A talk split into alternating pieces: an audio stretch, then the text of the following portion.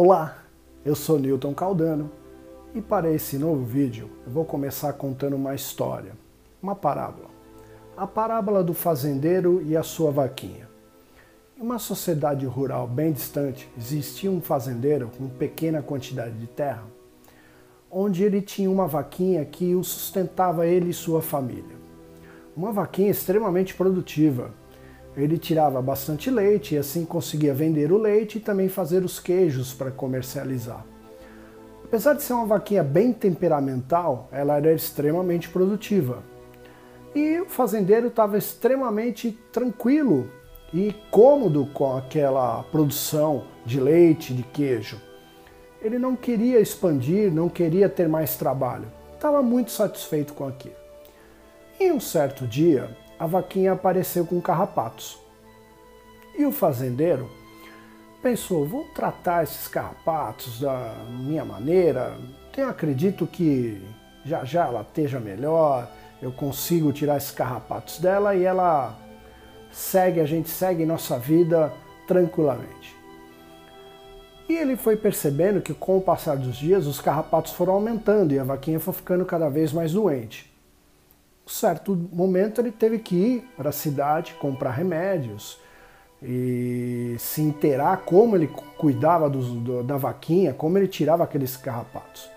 E ele foi percebendo que dava muito trabalho, estava dando muito trabalho para ele, ele cuidar da sua vaquinha para tirar esses carrapatos, essa infestação de carrapatos que a vaquinha tinha. E aí ele teve uma excelente ideia ele pensou assim: vou acabar de vez com esses carrapatos. E o que, que ele fez? Ele foi lá e matou a sua vaquinha. Isso mesmo. O fazendeiro foi lá e matou sua vaquinha. E assim ele resolveu o problema de carrapatos que ele estava tendo. E toda a sua problemática. E todo o trabalho que ele tinha. A solução encontrada pelo fazendeiro para o seu problema de carrapato foi matar a sua vaquinha a excelente solução do seu problema foi matar a vaquinha. Nós iremos falar um pouquinho mais de todo esse ensinamento dessa parábola mais no finalzinho do vídeo. Por agora, eu quero passar um conceito para vocês extremamente importante, principalmente nos relacionamentos e, logicamente, nos relacionamentos afetivos e amorosos. Eu vou fazer um paralelo com aquele frequencímetro cardíaco de hospital.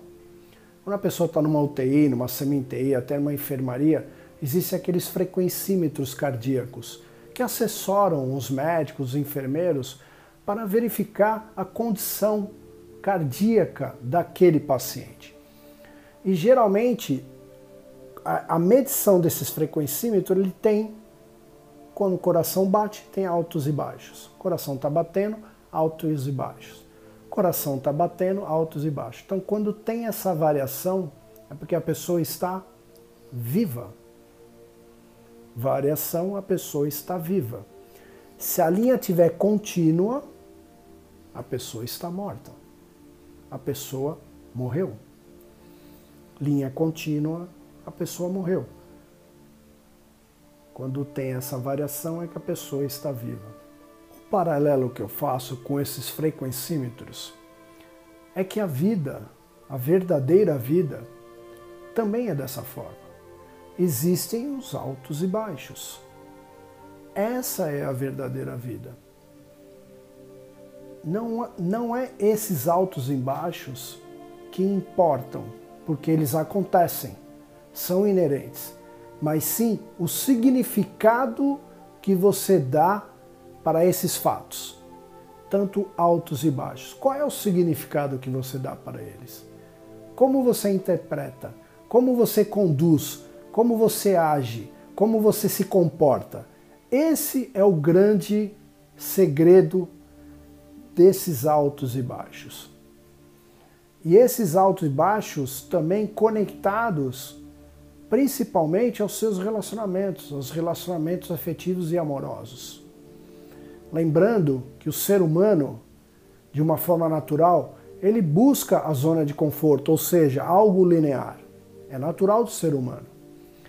Só que algo muito linear quer dizer que não tem vida.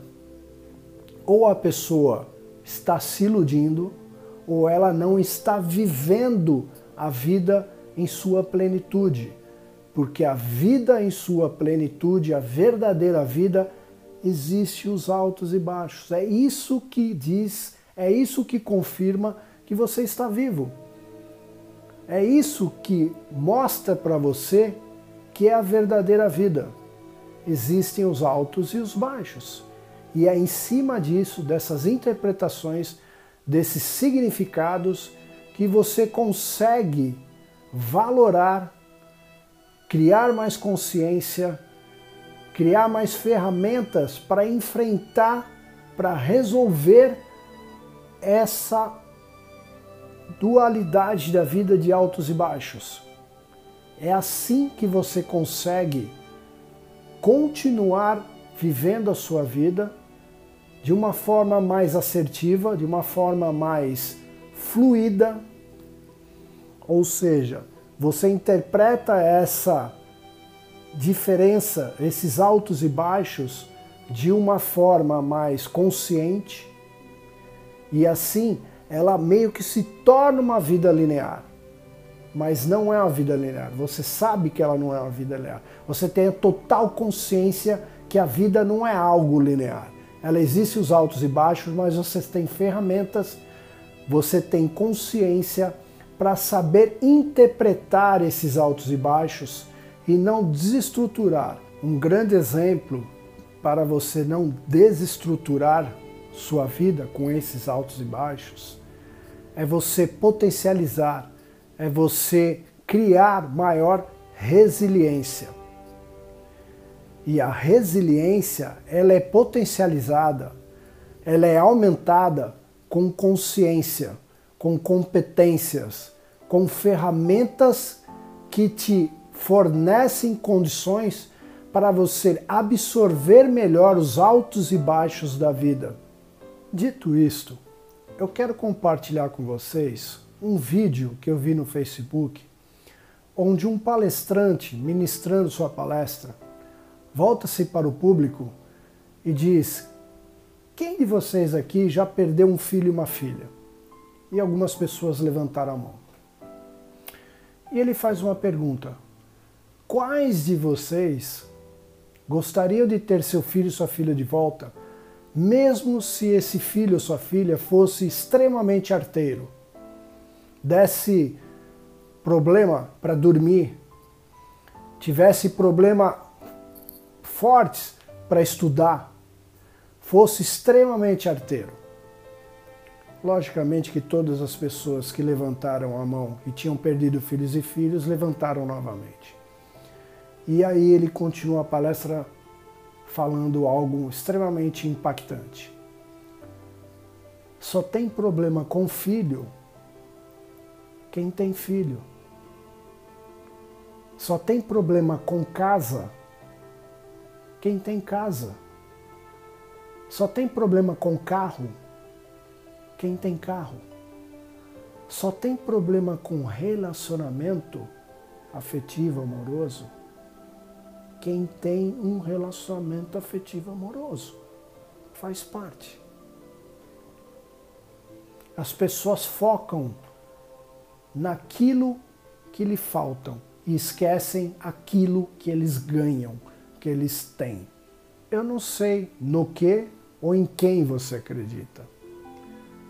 Talvez você acredite em Deus, talvez você acredite no universo na Pachamama, na Mãe Natureza, no Sol, na Lua, no seu interior. Nomenclatura não é importante agora.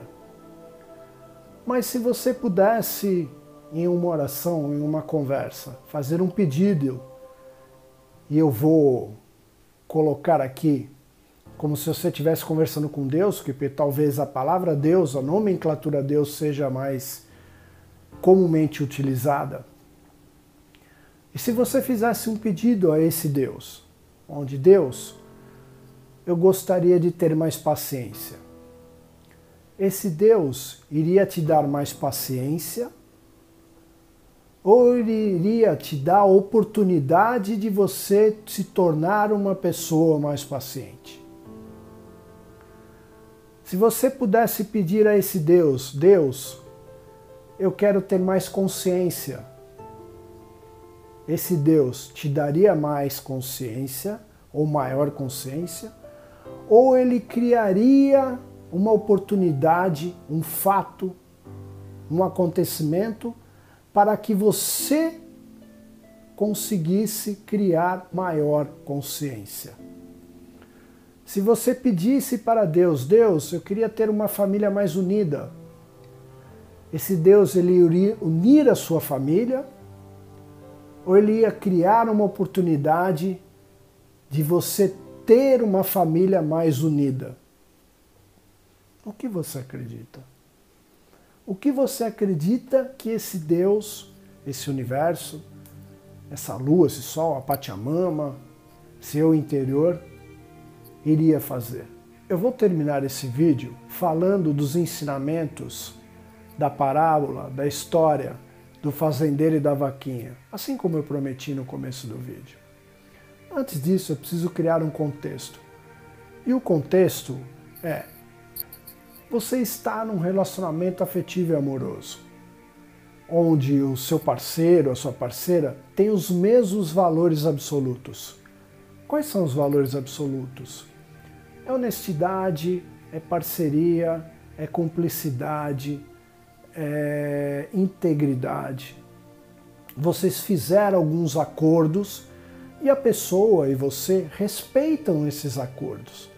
Os acordos baseados nesses valores absolutos. São valores que vocês não negociam.